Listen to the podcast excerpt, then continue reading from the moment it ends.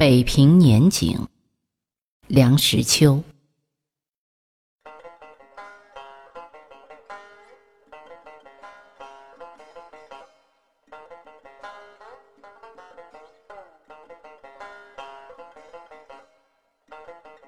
过年需要在家乡里才有味道，羁旅凄凉，到了年下只有长吁短叹的份儿。哪还能有半点欢乐的心情？而所谓家，至少要有老小二代。若是上无双亲，下无儿女，只剩下伉俪一对，大眼瞪小眼，相敬如宾，还能制造什么过年的气氛呢？北平远在天边，徒营梦想，同时过年风景。尚可回忆一二。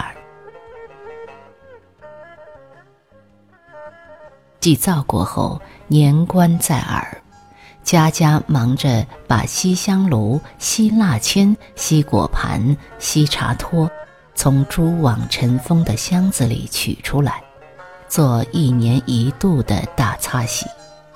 宫灯、纱灯、牛角灯一齐出笼。年货也是要及早备办的，这包括厨房里用的干货，拜神祭祖用的苹果、干果等等，屋里供养的牡丹、水仙，孩子们吃的粗细杂拌儿。蜜供是早就在白云观定制好了的，到时候用纸糊的大筐篓一碗一碗的装着送上门来。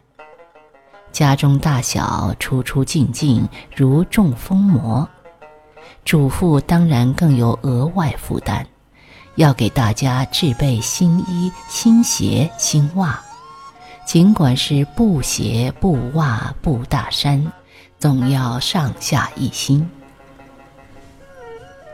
吃是过年的主要节目，年菜是标准化了的，家家一律。人口旺的人家要进全猪，连下水带猪头分别处理下咽。一锅纯肉，加上蘑菇是一碗，加上粉丝又是一碗，加上山药又是一碗。大盆的芥末墩儿、鱼冻、内皮辣酱，成缸的大腌白菜、芥菜疙瘩，管。够。初一不动刀，初五以前不开市。年菜非囤积不可，结果是年菜等于剩菜，吃到了胃口而后已。好吃不过饺子，舒服不过倒着，这是乡下人说的话。北平人称饺子为煮饽饽，城里人也把煮饽饽当作好东西。除了除夕宵夜不可少的一顿之外，从初一至少到初三，顿顿煮饽饽，只把人吃得头昏脑胀。这种疲劳填充的方法颇有道理，可以使你长期的不敢再对煮饽饽。妄动食指，只等到你淡忘之后，明年再说。除夕宵夜的那一顿还有考究，其中一只要放进一块银币，谁吃到那一只，主交好运。家里有老祖母的，年年是他老人家幸运的一口咬到。谁都知道其中做了手脚，谁都心里有数。孩子们需要循规蹈矩，否则变成了野孩子。唯有到了过年时节，可以沐恩解禁，任意的做孩子装。除夕之夜，院里撒满了芝麻尖儿，孩子们践踏的咯吱咯吱响。是为踩碎，闹得精疲力竭。睡前给大人请安，是为辞岁。大人摸出点什么作为赏鸡，是为压岁。正是一年复始，不准说丧气话，见面要道一声欣喜。房梁上有“对我生财”的横批，柱子上有一入新春，万事如意的纸条，天棚上有紫气东来的斗方，大门上有国恩家庆，人寿年丰的对联。墙上本来不大干净的，还可以贴上几张年画，什么招财进宝、肥猪拱门。都可以收补币之效。自己心中想要获得的，写出来、画出来，贴在墙上，俯仰之间，仿佛如意算盘业已实现了。好好的人家没有赌博的，打麻将应该到八大胡同去。在那里有上好的骨牌、硬木的牌桌，还有佳丽环列。但是过年则几乎家家开赌，推牌九、状元红、呼吆喝六，老少咸宜。赌镜的开放可以延长到元宵，这是唯一的家庭娱乐。孩子们玩花炮是没有腻的。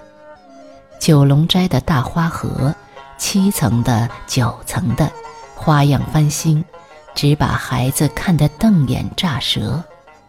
冲天炮、二踢脚、太平花、飞天七响、炮打襄阳，还有我们自以为值得骄傲的，可以火箭媲美的起火，从除夕到天亮，彻夜不绝。街上除了油盐店门上留个小窟窿外，商店都上板，里面常是锣鼓齐鸣、狂雷乱敲，无板无眼。据说是伙计们在那里发泄积攒一年的怨气。大姑娘、小媳妇擦脂抹粉的全出动了。三河县的老妈儿都在头上插一朵颤巍巍的红绒花。凡是有大姑娘、小媳妇出动的地方，就有更多的毛头小伙子乱钻乱挤，于是场店挤得水泄不通。海王村里除了几个露天茶座，坐着几个直流鼻涕的小孩之外，并没有什么可看。但是入门处能挤死人。